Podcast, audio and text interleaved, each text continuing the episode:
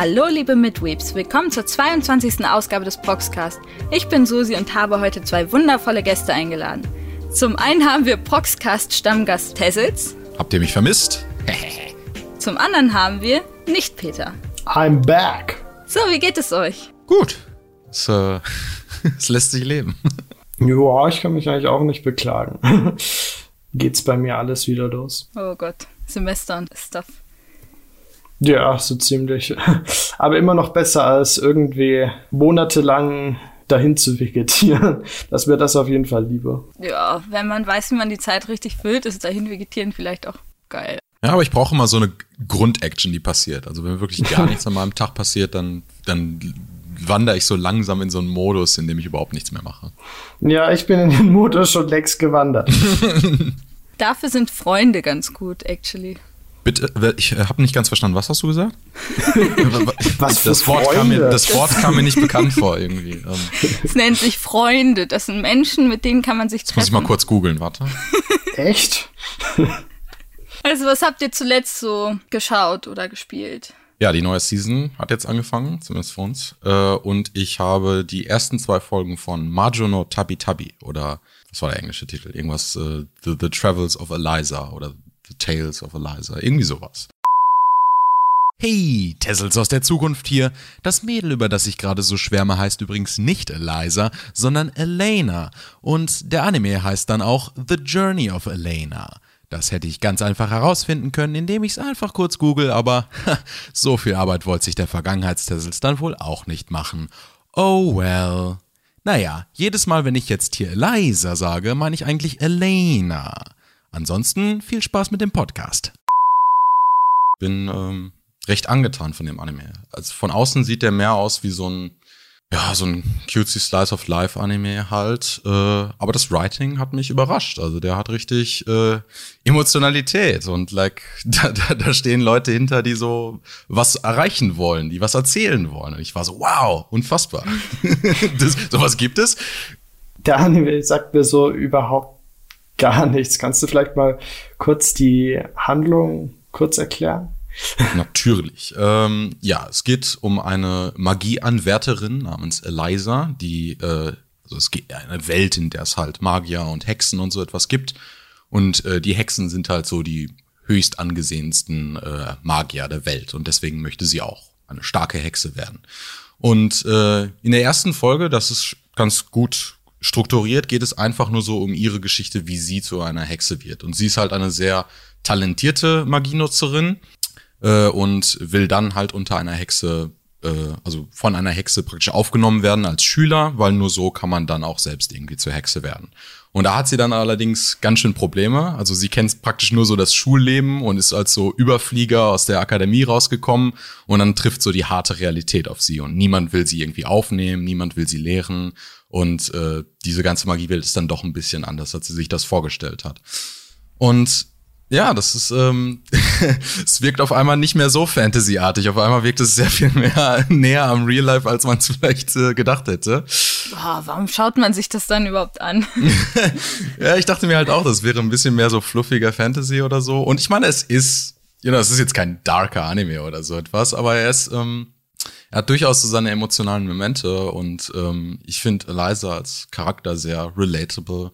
Ist schön, ist gut gemacht. Hätte ich nicht erwartet, so von außen.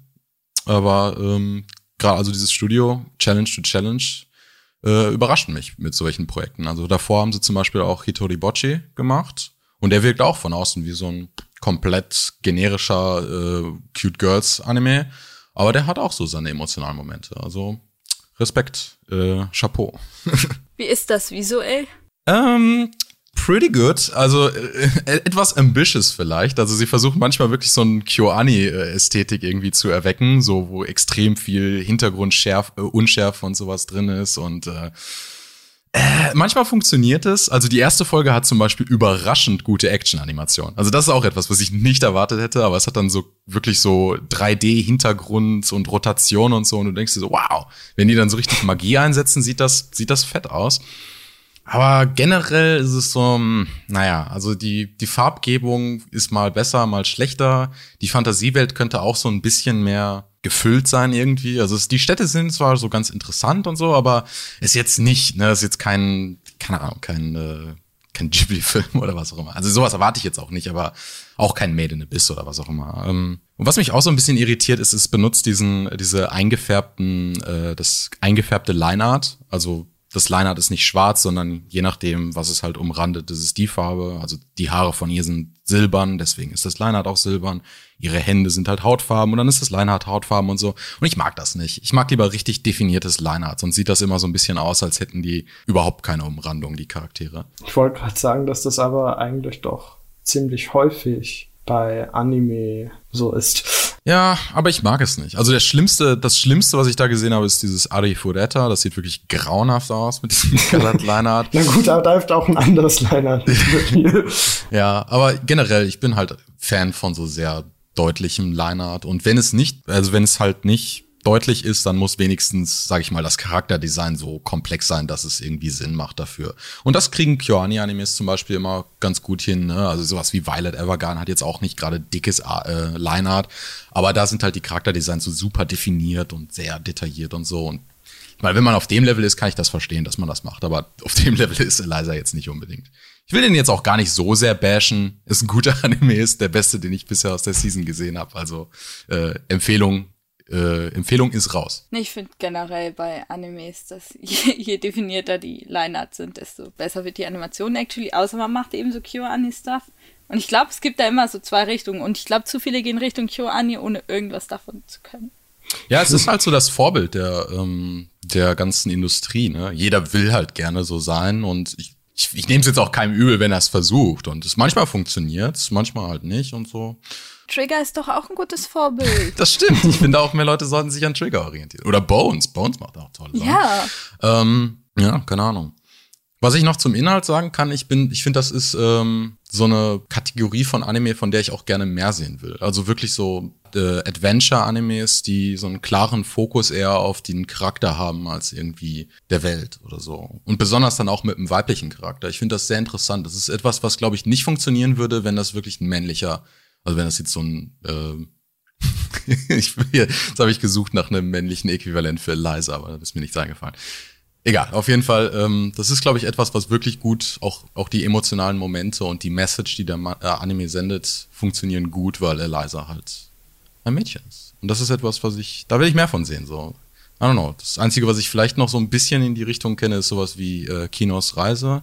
Aber, ah. naja, der ist auch nochmal ganz anders, finde ich. Aber ist der Anime echt so Du hast doch gemeint, dass der Anime jetzt nicht besonders dark oder. Ja, nee, ich meinte jetzt auch, ich meinte jetzt nicht Kinos Reise im Sinne vom Ton, ne? Also Liza führt jetzt auch nicht gerade eine Waffe mit sich rum oder so, es sei denn ihr Zauberstab, äh, sondern mehr so vom, äh, von der, äh, wie es sich eher auf die Charaktere, die man auf der Reise trifft, so konzentriert. Das meinte ich damit. Ach so.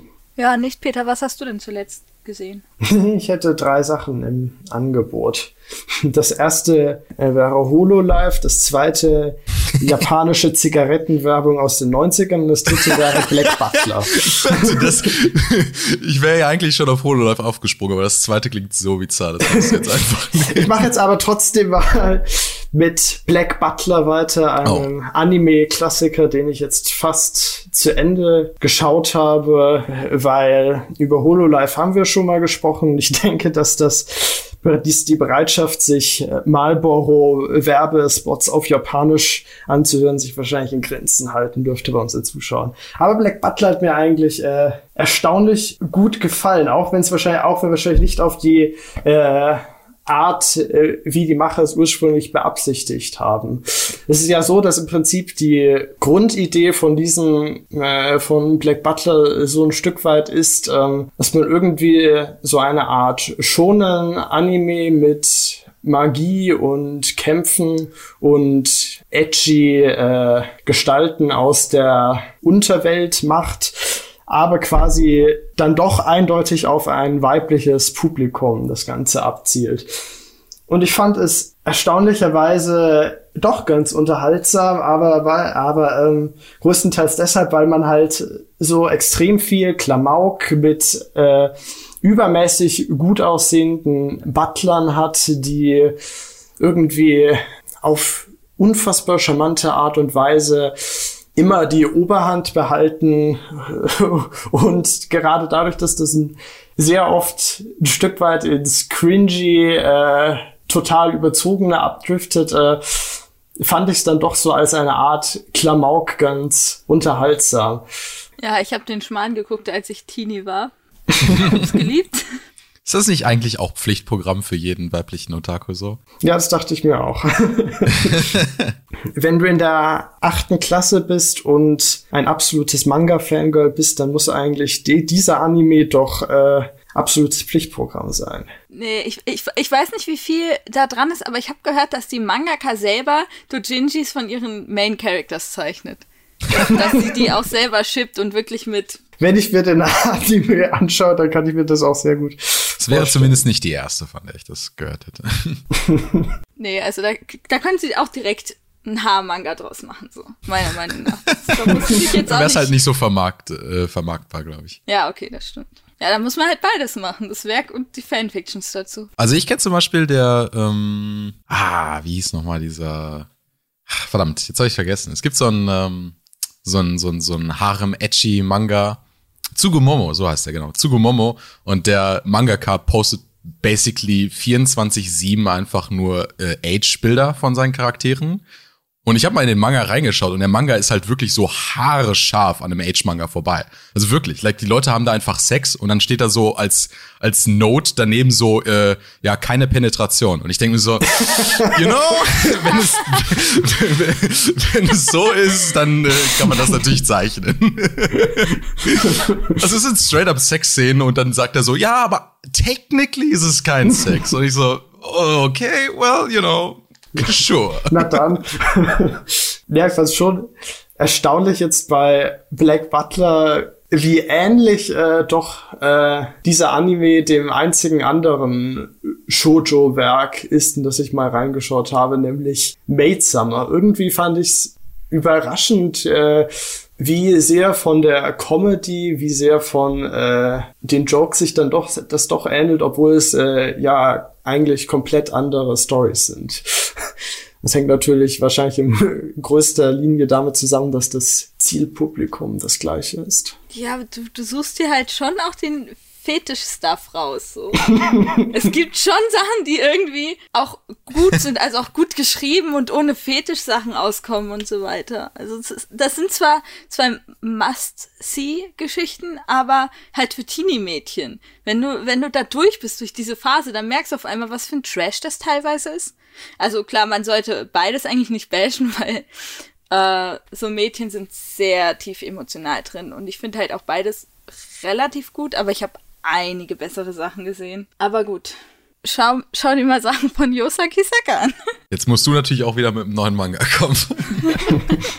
nee, leider nein. Ich hatte die Zeit nicht. Aber jetzt kann ich was zum letzten Proxcast tatsächlich noch beisteuern, weil ich habe angefangen, Naruto zu schauen. Oh. Ui. Und zwar als ein absoluter Noob, der zwar teilweise gespoilert ist, aber sonst keinen Plan davon hat. Und um, also ich habe den letzten Proxcast nicht gehört, ähm, außer den Smalltalk-Teil, weil ich mich halt absolut nicht spoilern wollte, weil ich dachte, die werden ja garantiert sehr, sehr viel Fanboyen und das wollte ich mir einfach nicht nehmen lassen. So. Aber jetzt kommt meine 13 Folgen etwa umfassende Fangirl-Rant. Also schon fast der ganze Anime. nee, ohne Scheiß. Ich habe damals, als Naruto geendet ist, ähm, da hatten alle dieses krasse Gefühl, so kollektiv, so, oh nein, Naruto ist zu Ende und meine Kindheit und die ersten Folgen und bla bla und Kakashi-san. Mein halbes Leben so ist vorbei. ja, und dann war ich so neidisch auf dieses Gefühl und dachte, Boah, warum bin ich damals nicht auf Ich will mich auch mal so schön dead inside fühlen, wenn ein Teil meiner Kindheit zu Ende geht. Also, was mache ich, Fuchs? Ich fange an, Black Clover zu schauen. Oh. Jede Woche eine Folge, damit ich in, keine Ahnung, zehn Jahren das gleiche Gefühl haben kann. Kein Joke. Ja, gut. So. Und ich war, ich war überrascht, wie schlecht Black Clover jetzt ist. So. Und mir wurde gesagt, es macht halt auch nichts Neues und dadurch, dass es halt durchgehend released wird und nicht so in Seasons wie My Hero Academia. Das trägt halt auch noch dazu bei, dass es schlechter ist, weil man muss Filler, Filler reinpacken und so ein Shit. Und Ja, aber ich fand es halt trotzdem okay und ich dachte, okay, okay, damals sind die Leute, die Naruto geschaut haben, auch damit groß geworden und dann wurde es halt mit der Zeit besser, weil du halt eine emotionale Bindung zu den Charakteren aufbaust. So dachte ich das. So, und jetzt habe ich Naruto angefangen zu gucken und jetzt weiß ich voll fact, dass Black Clover einfach scheiße ist. Weil Naruto macht zwar nichts Neues, aber das, was es macht, macht es gut. Black Clover macht das nicht gut. Und ähm, ich war halt einfach überrascht. Also, also nur ein Beispiel, die beiden Hauptcharaktere, Naruto versus Asta. Ja, Naruto hat einen Grund, warum er Hokage werden will. Er hat einen Grund, warum er von allen gemocht werden will und warum er halt jemand werden will, der Respekt von allen hat. So, weil, weil, weil alle ihm aus dem Weg gegangen sind ewig lang. So, bei Asta ist der Grund, warum er das werden will. Er will es einfach, so. Und der Grund, warum er äh, gedisst wird von allen, weil er muss ja auch irgendwie ein Mobbingopfer sein, ist, weil er ein Bauer ist. Also es gibt einfach dieses Adlige versus Bauern. Und alle, alle Peasants werden dann von den, von den Adligen immer gedisst. So, ohne Grund. Und das ist der Grund, warum er sich diskriminiert fühlt. Aber er ist ja nicht der Einzige, der dann diesen Drang haben müsste, äh, unbedingt dieser äh, Magic King zu werden. Und es ist einfach so unsatisfying, wenn man, vor allem wenn man das nochmal vergleicht, weil, äh, keine Ahnung. Es, es macht halt auch sau viel Spaß, das zu schauen einfach. Und klare Empfehlung, Leute, schaut Naruto. Wie, wie, hieß, wie hieß dieser Anime? Habe ich jetzt noch nicht wahrgenommen. nee, ich bin, ich bin sau froh, dass ich angefangen habe, den zu schauen.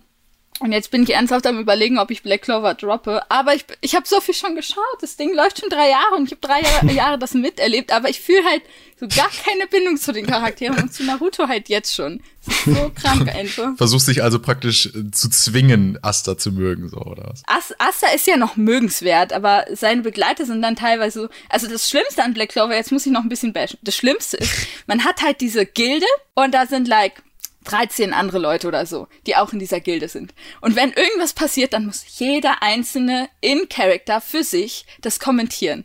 Und nur ein Beispiel, wie schlecht das teilweise ist. Der eine fährt einfach komplett auf seine Schwester ab. Sein Character Trait ist, dass er immer ein Foto von seiner Schwester dabei hat, da drauf guckt und Nasenbluten bekommt. Und wenn oh. irgendwer ihm was sagt, dann sagt er, lass mich in Ruhe, ich will meine, meine Schwester anschauen. So. Und er darf seine Schwester aber nur einmal im Monat sehen.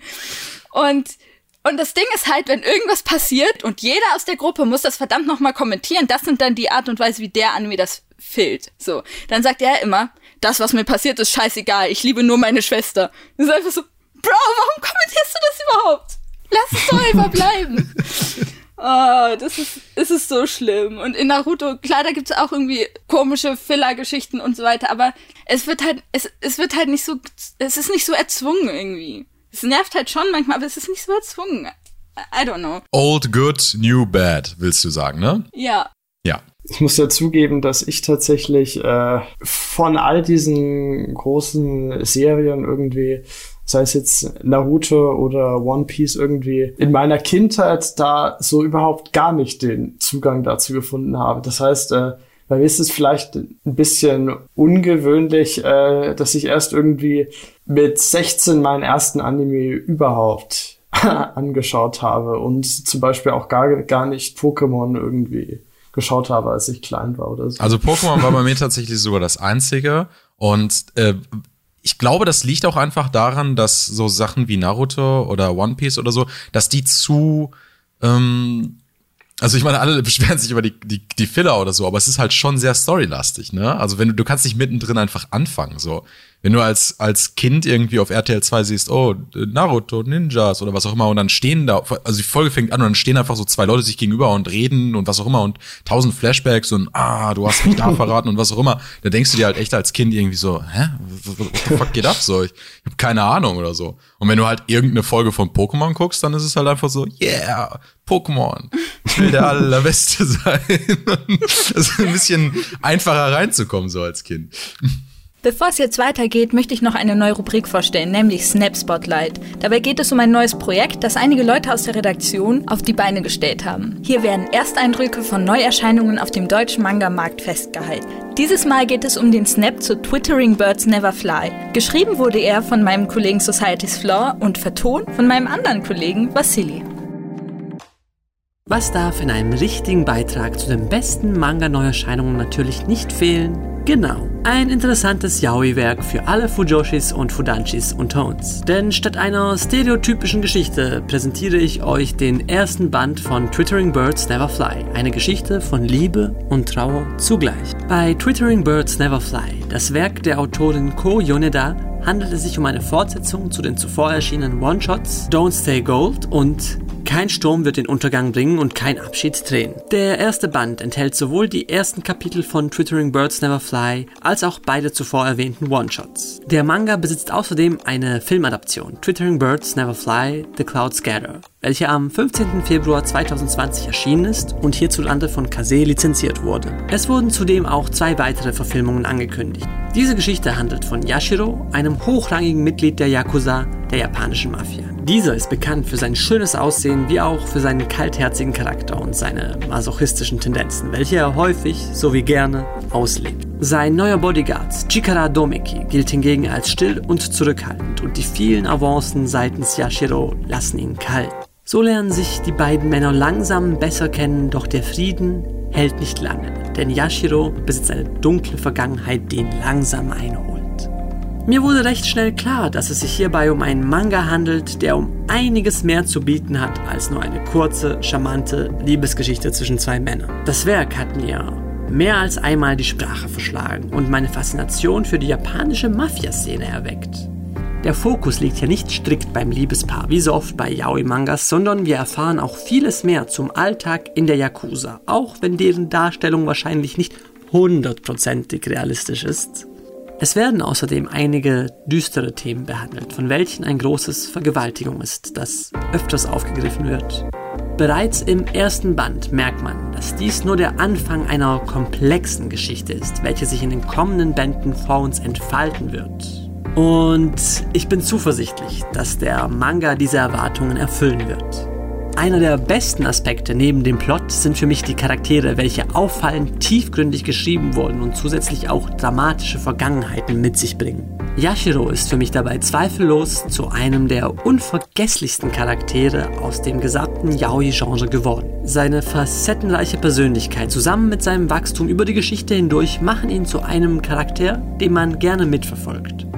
Auch seine Beziehung mit Domeki entwickelt sich in einem Tempo, das weder zu schnell noch zu langsam ist und stellt so eine nahezu realistische Liebesgeschichte dar. Neben dem komplexen Plot und den glaubwürdig geschriebenen Beziehungen dürfen die eindrucksvollen Zeichnungen natürlich auch nicht vergessen werden. Man sieht in den Gesichtern dabei die Wut und Trauer der Charaktere, die glaubwürdig dargestellt werden. Der Zeichenstil von Ko Yoneda passt generell sehr gut zu der Atmosphäre und Art der Geschichte, was dem Manga ein stimmiges Gesamtbild verleiht.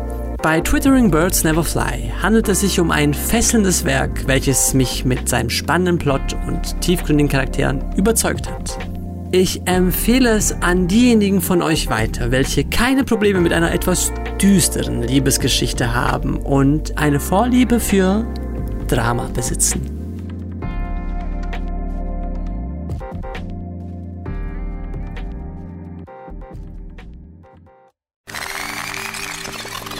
Thementalk. Heute setzen wir uns mit der Frage auseinander, nach welchen Kriterien wir entscheiden, welchen Anime ihr gucken. Möchtest du mal anfangen zu erklären, wie du das so machst, nicht Peter? Ja, also ich fand, äh, als du mir gestern die Frage geschickt hast, fand ich das irgendwie ganz interessant, weil bei mir das eigentlich kein bewusster Prozess ist oder so. Das heißt, ich musste mir auch zuerst mal Gedanken machen, äh, ja, wie mache ich das denn eigentlich? Wie suche ich überhaupt irgendwelche, wie suche ich überhaupt ein Anime aus, weil ich jetzt irgendwie jetzt keine Flowchart habe, an der ich dich irgendwie durchgehe und dann schaue, stimmt das Genre? Ja, nein. stimmt das darf? Ja, nein oder so ähnlich. Äh, bei mir gibt's eigentlich so grundsätzlich zwei Anfangspunkte. Das erste ist, ähm, dass ich mir bei Proxer irgendwie vor äh, drei, äh, das ist schon lange her, irgendwie vor drei, vier Jahren eine ewig lange Liste an Anime zusammengesucht habe, die irgendwie interessant klang, die ich mal anschauen will und äh, ja, manchmal scroll ich da einfach durch diese Liste durch und denke mir, ach ja, vielleicht äh, von dem Anime habe ich schon mal was gehört, vielleicht schaue ich da mal rein. Das andere ist, äh, dass ich natürlich hin und wieder auf YouTube irgendwie einen Clip finde, was weiß ich jetzt, eine Szene oder vielleicht sogar eine Review zu einem Anime und äh, dann quasi danach, wenn ich quasi schon irgendwie einen Namen beziehungsweise einen ja, Titel habe, dass ich dann mir tatsächlich als erstes das Cover anschaue, weil äh, ich immer finde, dass solche Poster, Grafiken äh, extrem aussagekräftig sind. Das heißt, äh, ich kann im Normalfall anhand von äh, so einem Bild ziemlich schnell abschätzen, was das für ein Anime ist und äh, ob ich eine Chance habe, dass er mir gefällt oder äh, ob er mir nicht gefallen wird, aber ich mich zumindest gut darüber lustig machen kann. und äh, wenn ich dann irgendwie was gefunden habe, dann als Einstimmung schaue ich dann meistens einen Trailer. Aber das dient eigentlich mehr oder weniger nur so, okay, das wird geil, das schaue ich mir definitiv an. Also das ist eigentlich im Prinzip mein Vorgang. Meinst du, dass dein Skill, das aus dem Coverart zu entdecken, damit, also mit Erfahrung zusammenhängt, dass du schon genug Shit gesehen hast, um einzuschätzen, okay, das ist jetzt so Isekai-Trash und das ist so der wahre Shit? Oder äh, kommt es einfach intuitiv? Nein, das ist eigentlich, äh, kommt das eher aus irgendwie einer anderen Ecke. Und zwar, äh, bin ich zum einen fürs Studio und zum anderen äh, natürlich auch als Proxer-Layouter viel damit beschäftigt, irgendwie selbst quasi etwas zu gestalten und dann irgendwie schon äh, relativ schnell irgendwie, was weiß ich, auch, auch schon allein, wenn ich nur eine Schriftart sehe, habe ich schon irgendwie so eine Art Ton im Kopf, die irgendwie hier jetzt irgendwie, was weiß ich, bei dieser und diesem und jenem Event, bei diesem und jener Serie wahrscheinlich angeschlagen werden wird. Das heißt, äh, das ist eher, das, das, das kommt eher daher, dass ähm, ich quasi mich generell mit solchen Themen viel beschäftige. So viele Anime habe ich eigentlich bis jetzt auch noch gar nicht geschaut, als als andere in der Redaktion, die ein wesentlich breiteres Repertoire zu bieten haben. Ja, aber ich, ich finde das actually cool, dass du jetzt das nicht so dir erarbeiten musstest, indem du halt so viel Shit auch schaust, wo du halt sich mal enttäuscht wirst, so, weil das Coverart halt irgendwie doch ganz ansprechend war und dann ist es das doch nicht, sondern dass es tatsächlich Skill ist. Also es ist wirklich so künstlerische Fähigkeiten, Fertigkeiten, die du da selber hast und deswegen sehen kannst, wie, wie hoch die künstlerischen Fertigkeiten von irgendwelchen Cover-Artists da draußen sind. Ja, äh, es geht mir eigentlich weniger darum, ob jetzt irgendwie dieses Cover-Art gut gestaltet ist oder nicht, sondern äh, ja, eher darum, äh, was dort zu sehen ist, welche Farben dort sind, welche Schriftart, welche Grafiken dort sind, dass ich mir quasi da irgendwie einen ganz guten ersten Eindruck davon habe, worum geht es in dem Anime und ist der was für mich oder ist das eher nichts für mich? Aber ich bin da ganz auf deiner Seite. Ich finde, das hat auch, das hat zum Teil was mit Erfahrung zu tun, aber ich kenne halt auch, also ich kenne sehr viele Leute, die viel mehr Anime gesehen haben als ich. Und das liegt dann halt aber auch daran, also das, das eine hängt mit dem anderen zusammen. Die gucken sehr viel mehr Anime, weil die nicht so einen guten Filter haben, will ich jetzt mal sagen. Ich meine das gar nicht wirklich, ich will das nicht herablassend meinen, aber die gucken halt wirklich pro Season irgendwie so zehn Animes oder so. Und ich denke mir so, viele Animes aus der Season sprechen mich überhaupt nicht an. Und die gucken die dann einfach so mit der Hoffnung, ob die denen zusagen. Und die Hälfte von denen ist dann wahrscheinlich für die einfach Kacke oder so. Aber für mich ist nicht die Hälfte der Animes, die ich gucke, Kacke. Also wenn ich einen Anime anfange, dann wird das schon eine sehr hohe Wahrscheinlichkeit haben, dass er mir wenigstens auf irgendeiner Ebene zuspricht. So. Dann musst du jetzt erklären, wieso du ein Anime anfängst und deine Kriterien auflistest. Das ist bei mir gar nicht so anders. Äh, aber also ich finde es auch lustig, dass du vorher mit am angefangen hast mit diesem strukturierten sich eine Liste machen. Das habe ich auch schon öfters gemacht und öfters probiert. Und ich habe auch so meine Planning-to-Watch-Liste oder so. Aber effektiv bringt die überhaupt nichts, weil ich gehe nie da durch und denke mir so, oh, jetzt habe ich Bock auf den und den oder so, sondern bei mir ist das etwas sehr Spontanes irgendwie. Also ich verbringe halt die meiste Zeit meines Alltags einfach damit, so das Internet zu durchforsten nach Artwork, nach interessanten Clips oder was auch immer. Ich folge auf Twitter ganz vielen Artists und so und ich gucke regelmäßig mal auf, äh, auf ähm, Imageboards und sowas nach. Mir auf YouTube werden mir Clips empfohlen, das hast du ja auch erwähnt. Und wenn ich da irgendwas sehe, was wirklich so, so eine emotionale Reaktion bei mir auslöst, wo ich so denke, oh, das sieht gut aus. Und das ist halt meistens wirklich so rein über ästhetische Elemente. Dann werde ich meistens so relativ spontan irgendwie mal in ein Anime anfangen oder so. Und das ist dann auch meistens nicht geplant. Also dann sehe ich zum Beispiel jetzt Beispiel, ich, ich browse irgendwie Danboru oder so und dann sehe ich plötzlich so ein Artwork, wo ich mir denke, oh, der Charakter, was ist denn das? Das ist ein total cooles Design oder so. Und dann gucke ich erstmal raus, was für ein Anime ist das. Und wenn ich den Anime schon mal google, dann sehe ich ja auch so die Bilder, die Promo-Arts und so etwas. Und wenn ich das dann auch anspricht und ich mir denke, ja, das, das, das, das, das spricht ein Gefühl an, was ich jetzt irgendwie gerade fühlen will, dann äh, gucke ich die meistens. Äh, da, da gebe ich dir auch total recht. Ich finde, man kann über das Cover-Art, also nicht nur das Cover-Art, aber alles, was so an Promomaterial rausgebracht wird, gerade der, der visuelle Teil bei Anime kann man da unfassbar viel drüber erkennen. Also da braucht man sich auch nicht die Genres oder sowas angucken. Also ich erkenne halt, ob das irgendwie so ein, so ein edgy Harem ist oder ob es ein etwas anspruchsvolleres Werk ist, erkennt man alleine daran, so wie das Charakterdesign halt äh, gemacht wird. Und wenn ich dann noch irgendwie andere Aspekte habe, die mich interessieren, jetzt, was weiß ich, so die, die, die Farbgebung ist interessant oder ähm, der Animationsstil ist total irgendwie gewagt oder so, dann, dann kommt das natürlich automatisch höher so auf meine Prioritätsliste. Schaut ihr überhaupt Seasonal-Animes? Äh, ja, mitunter auch, weil ich es natürlich für, für, für Proxer mache ich das natürlich auch, weil ich dann am Ende oh. des, des, des Season was, äh, was beipflichten kann. Aber halt wenig. Also ich guck selten mehr als vielleicht drei Animes pro Season und von denen beende ich dann meistens auch nur ein oder zwei so. Das geht mir ganz ähnlich. Also äh, wie gesagt, hin und wieder stößt man vielleicht auf YouTube irgendwie auch auf einen brandaktuellen und Brandwein gefüllten aktuell äh, Seasonal Anime und dann quasi mitunter kann ja äh, kann ja der auch ganz interessant, einen ganz interessanten Eindruck erwecken. Was ich vielleicht noch dazu sagen wollte zu der To-Watch-Liste ist, äh, dass früher irgendwie, äh, als ich mit Anime angefangen habe, da habe ich mich tatsächlich streng irgendwie daran gehalten und die sogar versucht, alphabetisch abzuarbeiten. Aber das ist heute mittlerweile gar nicht mehr so. Irgendwie, äh, ist da genau wie bei dir mittlerweile da ganz schön viel Randomness drin. Ja, das, äh, ich habe halt auch einfach irgendwann gemerkt, so das entspricht nicht wirklich der Art, wie ich Anime gucke. Weil ich, ich gucke halt Anime nicht nach so einer Bucketlist oder so, sondern ich gucke halt Anime, weil ich halt irgendein, irgendein Gefühl jetzt habe, so gerade haben will oder so. Und dann hängt das halt auch ganz klar davon ab, möchte ich jetzt gerade irgendwas Lustiges schauen oder möchte ich gerade irgendwas Ernstes schauen oder was auch immer.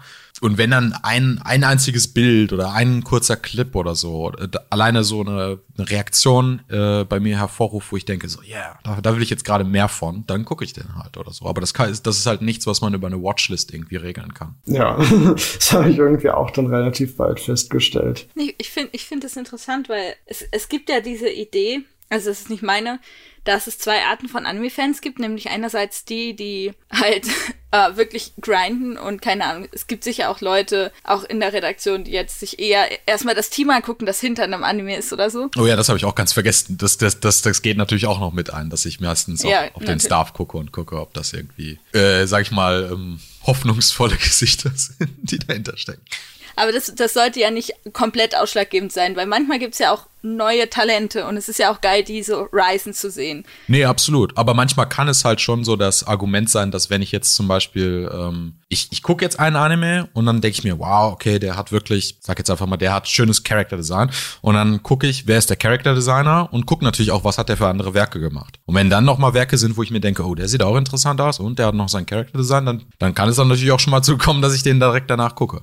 Jo, aber für mich ist das eigentlich auch eher so ein sekundäres Kriterium Kriterium, würde ich sagen. Das heißt, wenn ich irgendwie äh, eher am Trailer oder in irgendeiner Übersichtsseite mir einen Namen ins Auge sticht, dann kriegt er natürlich ein paar Pluspunkte, aber ich würde jetzt nicht sagen, dass ich irgendwie, äh, außer bei irgendwie meinen Lieblingsregisseuren äh, wirklich äh, quasi danach abklappere. Also das spielt bei mir eigentlich jetzt vielleicht keine Ausschlag, so ausschlaggebende Rolle. Genau, also ich, ich weiß nicht, wie das bei mir ist, weil die andere Gruppe Anime-Gucker sind ja die, die es eher machen, weil sie eine Connection zu anderen Anime-Fans haben wollen. Die gucken dann, also das sind dann die Seasonal-Gucker, die gucken dann alle Seasonals, damit sie drüber reden können mit anderen Leuten. Mhm. Ich gehöre tatsächlich eher zu Fraktion Nummer zwei, also vor allem seit es mit Prox angefangen hat. Also, also keine Ahnung, ich habe vorher mehr Seasonals geguckt, weil ich einfach da mehr Zeit hatte und jetzt habe ich irgendwie weniger Zeit. Aber ich habe dann tatsächlich sau viele Seasons geguckt. Also am Anfang habe ich auch wirklich like 20 Serien pro Season geguckt, so, weil ich die Zeit hatte und dachte, ja, cool. dann verwende ich die halt auch richtig so. Und dann irgendwann ist mir aufgefallen, dass ich total viele davon sau scheiße finde. Und dann dachte ich, okay, aber die Idee dahinter finde ich cool. Und da steckt doch Potenzial hinter und bla bla, weil jede Prämisse hat ja irgendwie auch was eigenes Cooles. Und deswegen bin ich dann irgendwann zu dieser also nicht Three-Episode-Rule, sondern ich habe das dann in einer Episode einfach abgehakt. So, ich schaue mir, ich schaue da rein, guck, ob das Potenzial, das ich in, in der Prämisse sehe, irgendwie genutzt wird. Wenn nicht, dann breche ich ihn ab. Zack. Und zwar dann auch äh, ohne das zu bereuen, weil ich glaube, damit ich das nicht bereue, muss ich das tatsächlich auch schon mal gesehen haben, so den Anfang. Mhm. Ähm, manchmal hatte ich dann so Serien, wo mich so eine Sache gehalten hat. Zum Beispiel ein spezifischer Charakter, der mega geil designt war und einen coolen Synchronsprecher hatte. Das war dann halt auch cool, aber wenn nur derjenige dich da hält, dann ist die Serie natürlich trotzdem scheiße. Und irgendwann musste ich auch lernen, das loszulassen, vor allem als so Zeit wieder was Wertvolles wurde, da musste ich halt wirklich evaluieren, was, was gucke ich denn jetzt wirklich. Und inzwischen ist es auch eher so ein Ding, dass ich es für Proxer mache und ansonsten, ah, ich weiß nicht. Ich glaube, ich bin auf diesem Anfängertrip gerade. Also ich versuche alles nachzuschauen, was ich verpasst habe bisher. Zum Beispiel Naruto. Meinst du jetzt eher Anime-Klassiker oder irgendwie vergangene Seasons? Wenn sie Naruto sagt, dann wahrscheinlich beides. Genau. also schon, schon beides. Also vergangene Season gibt es zum Beispiel auch einige Sachen, die ich eigentlich noch sehen möchte. Zum Beispiel Fire Force, zweite Staffel. Ich, mir hat die erste mega gut gefallen und ich, ich habe einfach im Sommer gar keine Seasonals geguckt. Das ist mir noch nie passiert, seit ich Seasonals gucke, also seit like 2016 ist mir das nicht mehr passiert. Und jetzt, ah, es war, es war einfach viel los. Aber genau dadurch, dass mir halt die Zeit fehlt, muss ich mir wirklich Gedanken machen, nach welchen Kriterien ich das aussuche. Und dieses Ganze mit Leuten drüber reden wollen. Ich habe das Gefühl, dass das jetzt durch Proxa und durch äh, dadurch, dass ich jetzt auch im Privatleben Leute habe, die über Anime reden, ist das irgendwie abgedeckt. Und deswegen habe ich nicht mehr das Gefühl, dass ich das machen muss. Beziehungsweise ich habe eh nie kommentiert oder so Sachen gemacht oder mit Leuten drüber geredet. Ich wollte nur die Memes verstehen und die YouTube-Videos dazu aktuell haben und so ein Shit. Manchmal ist es sad, weil ähm, als ich vor einem Jahr, glaube ich, Fully Kuli das erstmal gesehen habe, da hatte ich mir so richtig gewünscht, dass es so ein aktueller Anime war, damit alle drüber reden. und dann habe ich halt geguckt, wie viele YouTube-Videos es so dazu gibt und wie, wie die Kommentare sind und Analysen. Und ich habe zwar Stuff gefunden, aber so rein oberflächlich findest du einfach nichts dazu kein juckt es, obwohl das like der grandioseste Anime ever ist. ist das, absolut. Das ja. fuckt mich ab und deswegen kann ich schon verstehen, warum Leute so auf den Season jetzt hängen bleiben. Ja, das macht mich dann halt aber auch mal so ein bisschen traurig, weil ich meine, ich bin halt jemand, der auch gerne, also der das jetzt nicht davon abhängig macht, ob es aktuell läuft oder ob es 30 Jahre alt ist oder so. Und dann nervt es mich halt auch, wenn ich manchmal eine ältere Serie schaue und ich denke mir so, boah, ich habe jetzt, ich möchte jetzt mich richtig mal mitteilen zu diesem Anime. Und like, wo machst du das? Like, ich bin in, ich bin in verschiedenen Gruppen drin, wo auch über Anime diskutiert wird, aber eigentlich auch nur über Seasonals. Also selten über ältere Animes. Da muss mich mal vielleicht introducen in irgendwelche Gruppen oder so.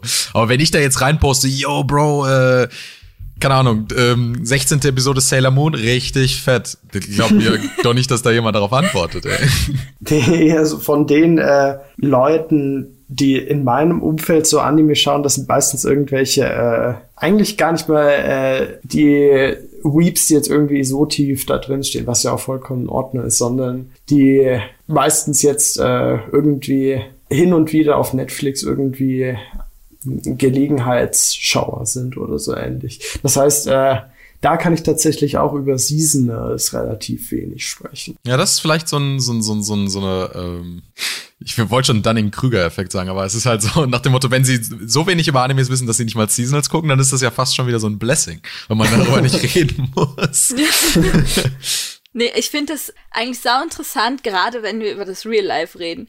Wie oft Leute, also wie oft ich einfach Bekannte habe, die mich assoziieren mit, oh, die mag Anime. Und dann stellen sie mir, und dann sind die so, also ich habe eine Freundin, die sagt dann immer zu mir, oh, ich habe da jetzt so einen Typen getroffen, der mag auch Anime. und ich bin dann so, ja, cool. Also stellen mir gern vor, vielleicht, keine Ahnung, auch so Anime-Clubs oder so. Also die hatte dann in so einem Café, da gibt's halt so einen kleinen Verein, die gucken so Anime und ich denke mir so, ja, warum nicht? Ich kann ja mal reinschauen. Aber zu 100 Prozent eigentlich will es noch keiner so im Real Life begegnet. Ähm, weil man muss die Leute durchs Internet finden. Ist einfach so. Oder mein Bruder. Mein Bruder ist auch, ist auch zum Glück Anime-Fan und mit dem kann man dann auch so über krassen Stuff reden und über sehr nischige Sachen. Aber im Real Life so einfach jemanden treffen, der zufällig Anime-Fan ist. Das wird nix der ist entweder Cosplayer oder mag SAO Also das meine ich nicht negativ, Dealbreaker. sondern ich meine, nein, Nein, nein, man muss rote Linien ziehen. Man muss rote Linien ziehen. nee, das ist eine eigene Kategorie Anime-Fan. Die mögen dann halt SAO und all die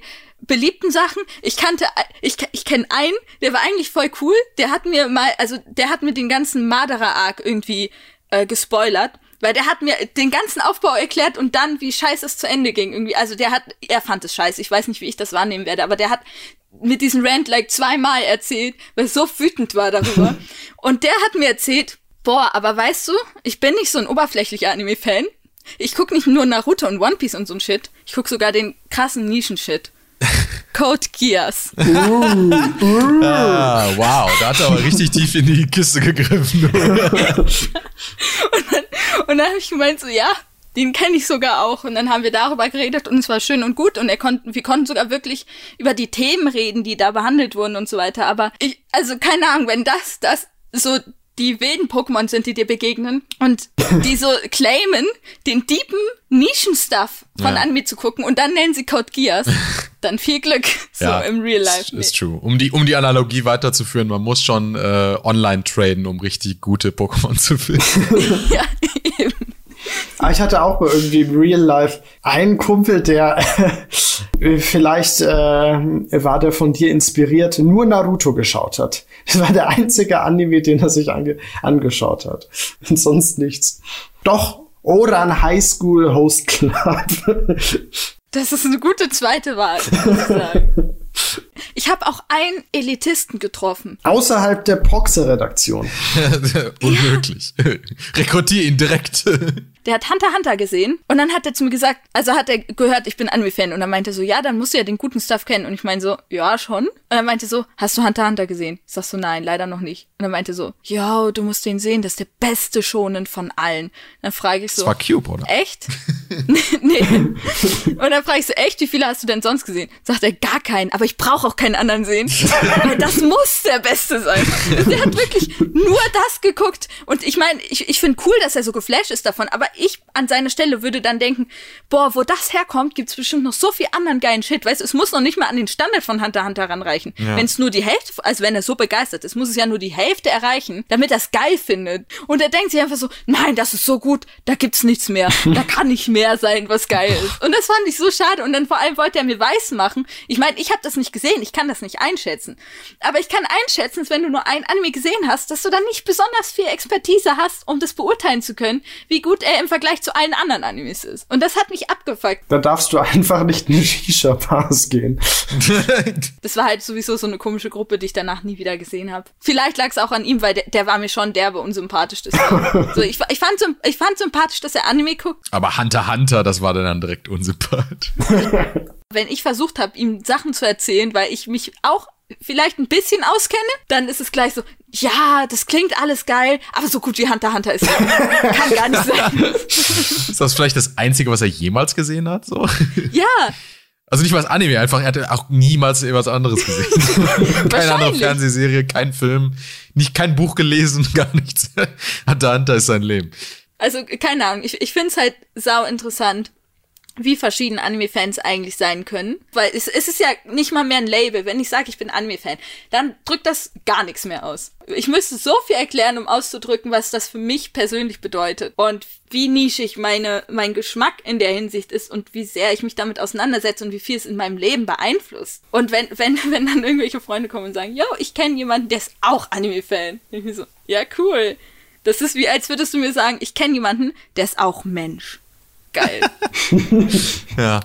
Nee, ich hatte das auch letztens, wo irgendjemand meinte, so, ähm, das war, das war fast noch abstrakter, wo irgendjemand meinte, ähm, äh, ja, ich kenne da einen und äh, der ist auch der totale Filmbuff und der, der redet total gerne über Filme. Und ich denke mir so, okay, was, was für Filme? Like, ich kann ja trotzdem sein, dass es ein komplett anderer Mensch ist. So. Ja, das ist ein merkwürdiger Vergleich irgendwie so. Ja, wenn er jetzt die ganze Zeit mit mir über was weiß ich, äh, kroatische Arthouse-Filme reden will, kann er ja auch nicht viel mitreden, du. Interessantes Thema vielleicht, aber kann jetzt auch nicht mit viel reden, du. Ich, ich hätte lieber Leute, also das, das ist halt das Ding, an Real-Life-Freunden. Mir sind lieber Leute, die nicht unbedingt die gleichen Interessen haben wie ich, aber die ihre Interessen halt spannend erzählen können, so dass ich da auch irgendwie mitgerissen werde. Ja. Das finde ich viel geiler. Also ich finde es auch cool, wenn wenn so Real-Life-Freunde mal sagen, yo, ich gucke jetzt mal einen Film mit dir, aber dann muss ich halt auch überlegen, was ich denen jetzt empfehle und ich tendiere dann immer eher so zu Ghibli-Filmen oder so oder halt sowas wie Code Geass. Ich dachte, das ist super nischig, hallo? Nee, ich bin auch äh, all for, wenn man Leute bekehren will als zum Anime-Fan, dann muss man denen ja schon den nischigen Anime-Shit empfehlen, damit sie auch wissen, worauf sie sich einlassen. Aber so, for real, ich, ich glaube, dass es halt auch eine Methode ist, die langsam rein zu easen. Die beste Pipeline, die wir im Moment haben, ist Hololive. Du musst ja einfach nur ein Hololive ranbekommen. Eine Freundin hat mich aber tatsächlich äh, war vor kurzem irgendwie äh, gefragt, ob sie, ob ich äh, ihr und ihrem Freund irgendwie einen extrem japanischen, hat sie es ausgedrückt, äh, edgy Anime empfehlen kann. Das heißt, solche Leute gibt es schon auch, die irgendwie, das ist mir schon auch mal passiert, dass irgendwie Leute sich bei mir noch irgendwie dem extrem nischigen Kram erkundigen. Hä, das ist aber geil eigentlich. also wenn du wirklich auch diesen Stempel aufgedrückt hast, der weiß, wo es extrem Ich japanisch sagen, das ist. ist schon ein Kompliment irgendwie. Bei diesem Genre wäre ich mir da nicht so sicher, ob das tatsächlich allzu positiv gemeint ist. Also da, das ist halt auch immer bescheuert.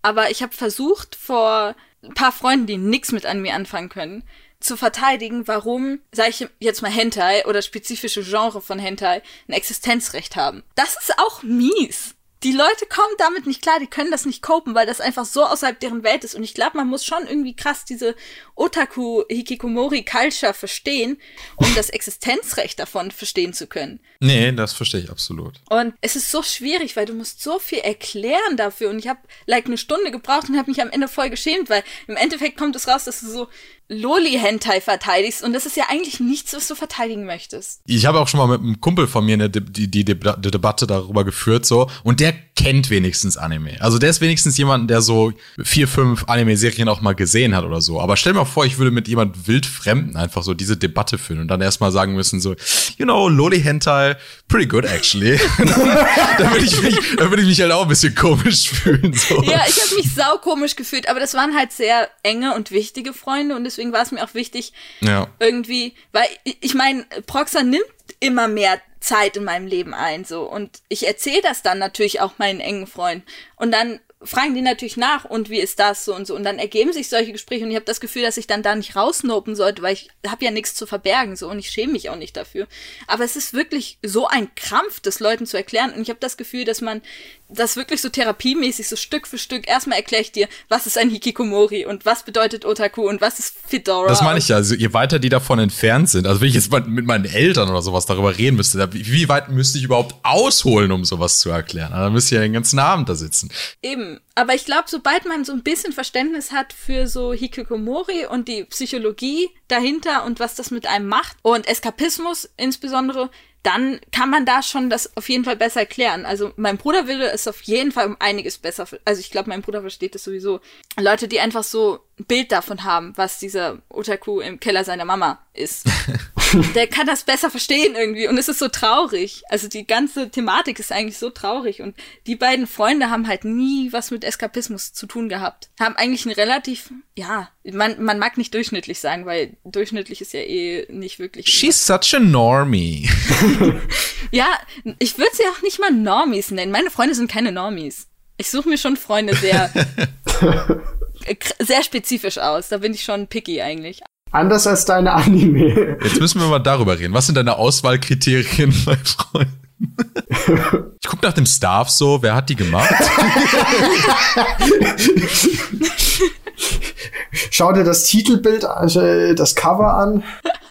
Oh Gott. Nee, also wahrscheinlich Moral. Wenn sie nicht moralisch genug sind, dann kann ich, dann geht das nicht, dann läuft nichts. Wenn sie moralisch gut sind, dann juckt es mich halt auch nicht, inwiefern sie in der Lage sind, mir so was zurückzugeben, weil dann kann ich mich auch mehr reinhängen, weil ich weiß, sie geben sich wenigstens Mühe irgendwie. Das, das ist, glaube ich, das, wonach ich Freunde aussuche. Klingt reasonable. Ich weiß gar nicht, wie Leute mit Leuten befreundet sein können, die nicht geil sind. Ja, muss, muss, muss wirklich sacken, ey. Keine geilen Freunde zu haben. ja, falls das irgendwer von euch hört, liebe Grüße. Wie sucht ihr denn eure Freunde aus? ich glaube, die Konversation ist etwas abgedriftet.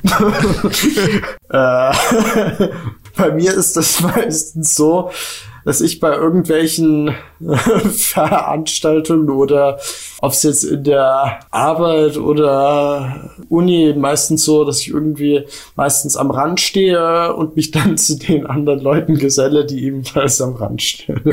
Im Prinzip. Relatable. Das ist voll die gute Taktik, so for real. Im Prinzip ist das mein Masterplan. Und die Wahrscheinlichkeit, dass man so auf andere Anime-Fans trifft, ist extrem hoch, habe ich festgestellt. Muss einfach nach den, nach den Leuten mit der Fedora Ausschau halten. Also doch, finde ich eigentlich reasonable, das so zu machen, weil man kann ja zumindest in irgendeiner Weise connecten, weil es sind alle überfordert mit sozialer Interaktion. ist doch geil. Kann man drüber reden und das analysieren und zusammen wachsen und besser daran werden. man kann nur träumen. Also wenn das das Ziel von unserer Clique war, dann war das ein ziemlicher Reinfall.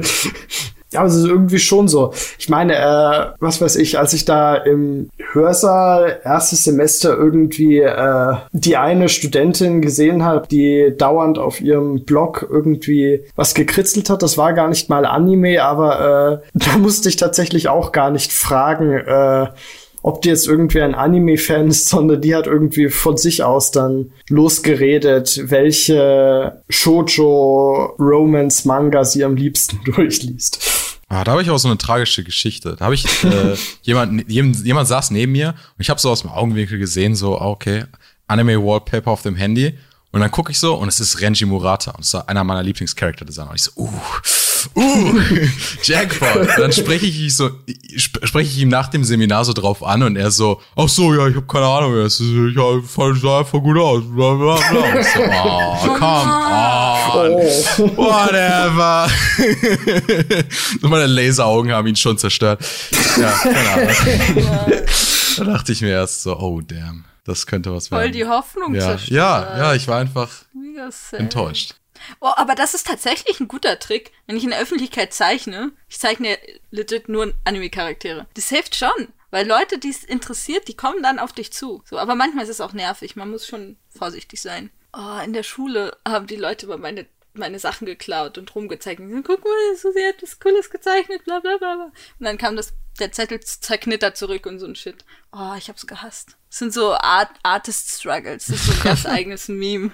Ich wünschte, ich hätte früher angefangen, mal zeichnen zu üben oder so.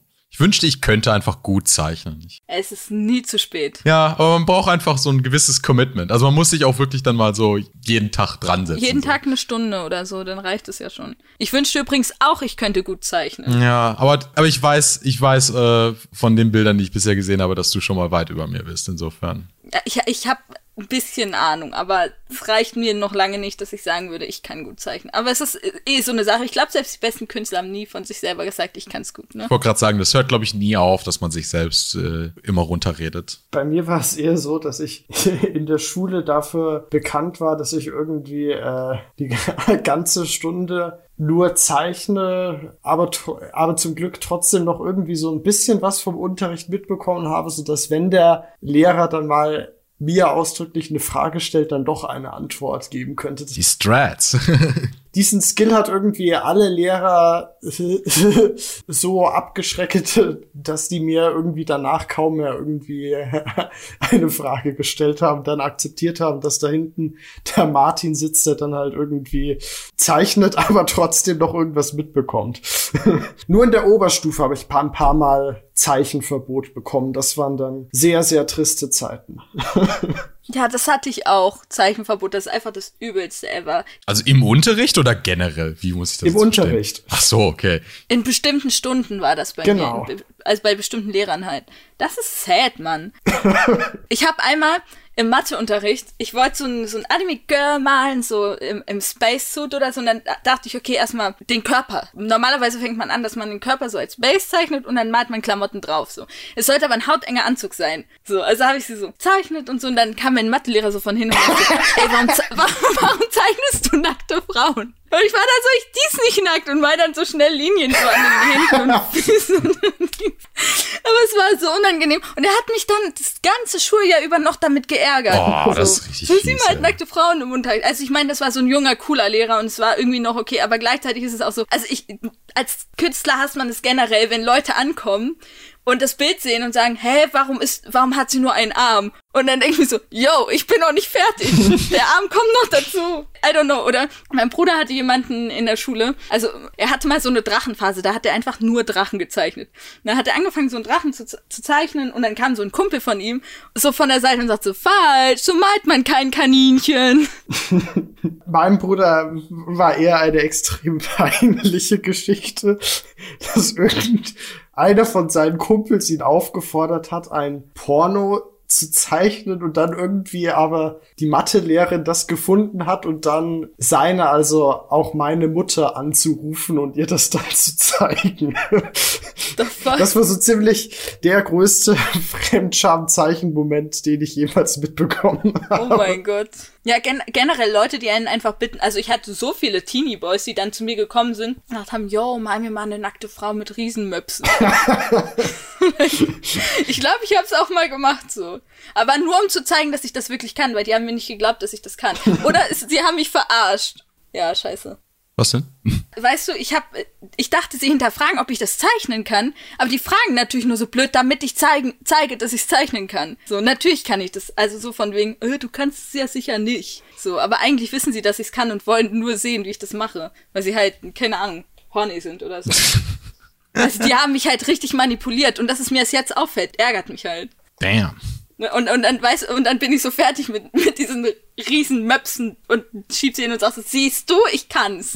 Und voll stolz auf mich. Ach so, okay, cool. Darf ich's behalten? Ja, aber vielleicht ist das, vielleicht ist, guck mal, wir hatten doch vorhin gesagt, man weiß nie so wirklich, also man würde immer weitermachen und, ah nein, ich bin immer noch kein guter Künstler. Aber weißt du was? Ich würde mir persönlich das Ziel setzen, wenn ich Pornografie zeichnen könnte, die ich selbst sexy fände, dann bin ich wahrscheinlich ein guter Zeichner. Ich glaube, das ist eine gute Metrik. Dann bin ich zu 50 Prozent eine gute Zeichnerin. Aber das Ding ist halt mit Zeichnen, dass du manchmal gar nicht so krass detailliert zeichnen musst, um, weil, weil dein Gehirn ersetzt ja gewisse Sachen schon. Ja, ja. Und durch, durch so zwei Striche, da kannst du halt schon was sehen, was du halt krass attraktiv findest. Und deswegen weiß ich nicht, also je nachdem, wo dein Standard ist, wie viel du am Bild gearbeitet haben musst, aber ich glaube, dass es schwer ist, das so als Standard festzulegen. I don't know. Ich meine, wenn man, ich meine, auch wenn man abstrakte Bilder machen kann, die, die anziehen, oder die einfach jetzt, um es genereller zu machen, die gut aussehen, heißt das ja nicht, dass man ein schlechterer Artist ist. Also, In, ja, natürlich. ich respektiere auch Leute, die mit sehr wenig Linien schon sehr viel machen können, so. Ja, eben, das, das ist ja so eine ganz eigene Art von Kunst für sich. Aber ich, ich, ich glaube, der Unterschied ist zwischen, wie viel davon setzt du bewusst und wie viel davon passiert zufällig. Weil wenn es zufällig passiert, dann ist es schwierig, deinen Skill daran festzumachen. Aber wenn du es wirklich bewusst so hinkriegst, Ich weiß nicht, weil ich, ich bin auch ehrlich gesagt so ein Riesenfan von, ich weiß nicht, ob das auch so, so, so, das, ist so das ist so eine ganze Clique gefühlt auf, auf Twitter, die einfach so sehr durcheinander zeichnen und so sehr messiges Lineart haben und so und so gar keine klare Linienführung. Aber dann hast, erkennst du trotzdem so eine Figur daraus und das sieht das sieht wirklich cool aus. Das hat schon fast so was von so Kubismus oder so. I guess Linismus oder was auch immer. Aber wo du dann halt wirklich so aus, aus so sehr wilden Linearts und, und, und, und, und Linienführung und so einfach dann Figuren erkennst. Und da denke ich mir, ist mir jetzt ehrlich gesagt egal, ob die Linien zufällig gesetzt sind oder bewusst. Wenn es zu dem Ergebnis kommt, ist das schon ein Skill irgendwie. Ich finde eigentlich ganz oft äh, fast irgendwie Skizzen, egal wenn das irgendwie Anime-Charakteren oder was anderen oder jetzt irgendwie Architektur irgendwie, viel, die finde ich die Skizzen viel interessanter als quasi das endgültige, die endgültige fertige Zeichnung irgendwie. Ja, manchmal erkennt man dahinter dann auch mehr so den, den Prozess irgendwie, ne? Und das ist interessant. Genau, irgendwie, das hat er jetzt dahin geschmiert, weil der irgendwie eine geniale Idee hatte und dann ja, ich würde ich würd auch sagen, dass es vor allem daran liegt, weil dein Gehirn dann so die Lücken ersetzt mit deiner eigenen Idee davon oder so. Oder du, du idealisierst es, soweit es geht, in deinem Kopf. Also dein Gehirn macht das halt automatisch. Und deswegen sieht es meistens besser aus. Sketchy Art sieht auch besser aus, weil unser Gehirn sich die richtige Linie aussucht. Während wenn du das Lineart gezeichnet hast, dann ist es da. Dann kann dein Gehirn das nicht mehr irgendwie korrigieren im Kopf. Und das ist halt, glaube ich, das Ding, warum das so spannender ist. Aber ich, ich muss sagen, dass ich so Konzeptart auch immer spannender finde als das fertige Ergebnis. Beziehungsweise manchmal hilft es eben auch, das Ergebnis mehr wertzuschätzen, wenn man weiß, was so alles dahinter steckt. Und Prozessart macht halt auch mehr Spaß als das, was man am Ende dann halt einfach ausführt im Grunde. Also weil da ist ja basically kaum Kreativität noch drin. Ja, das ist ja dann stumpf praktisch einfach nur noch mal die Linien nachzeichnen. Dann, ne? Eben. Und äh, dann Bucket Tool, schön alles ausfüllen. und äh, Schattierungen setzen oder so. Schattierungen setzen macht dann noch Spaß, weil da muss man halt sich noch mit dem Körper auseinandersetzen, aber dann war es das auch. Dafür kann man es aber so mindless machen und nebenher einen Podcast hören. Das ist halt auch wieder das Coole. Das ist auch tatsächlich so, dass den meisten, wenn ich zum Beispiel Künstlern folge oder so, die jetzt Comics zeichnen oder so etwas, dann machen die meistens auch so, dass ähm, die kreative Arbeit machen die meistens so für sich selbst oder so und dann streamen sie, wie sie einfach das Line-Art drüber zeichnen oder so, weil da können sie sich halt währenddessen auch auf andere Sachen konzentrieren. Vielleicht werde ich Streamer. genau. ich muss jetzt sowieso voll viele Stunden äh, investieren für ein Projekt und dann könnte ich, könnte ich das ja etwas streamen und dabei versuchen, unterhaltsam zu sein. Du musst VTuberin werden. ja. Du hast schon einen Avatar, jetzt brauchst du nur noch Live2D und FaceRig und dann. Ne, ich hätte schon Bock, mir, mir einen neuen Avatar zu erstellen. Sowas. Ja, ich glaube, man braucht ja eh einen, der so frontal auf die Kamera Ja. schaut. So. Das stimmt. Ja, haltet Ausschau für Klams Channel at live. Nee, for real, haltet Ausschau nach Projekten. Ja. So, es kommt schon geiler Shit. So, diesen Monat. Kleiner Spoiler. Ja. Ja, das war's dann auch schon wieder. Ähm, habt ihr noch irgendwas zu sagen? Ne, ich hab dir nichts mehr zu sagen. Alles klar. Schreibt eure Erfahrungen mit Real-Life-Freunden und Anime-Freunden gerne in die Kommentare. Schreibt auch gern, wie ihr selber aussucht, welche Animes ihr schauen wollt. genau. Empfehlt mir nischige Animes wie Code äh, Geek. Wie hieß der? Ich, ich hab schon wieder. Genau, und haltet Ausschau nach weiteren Projekten und dann hören wir uns beim nächsten Mal. Bye, bye. bye bye. Tschüss.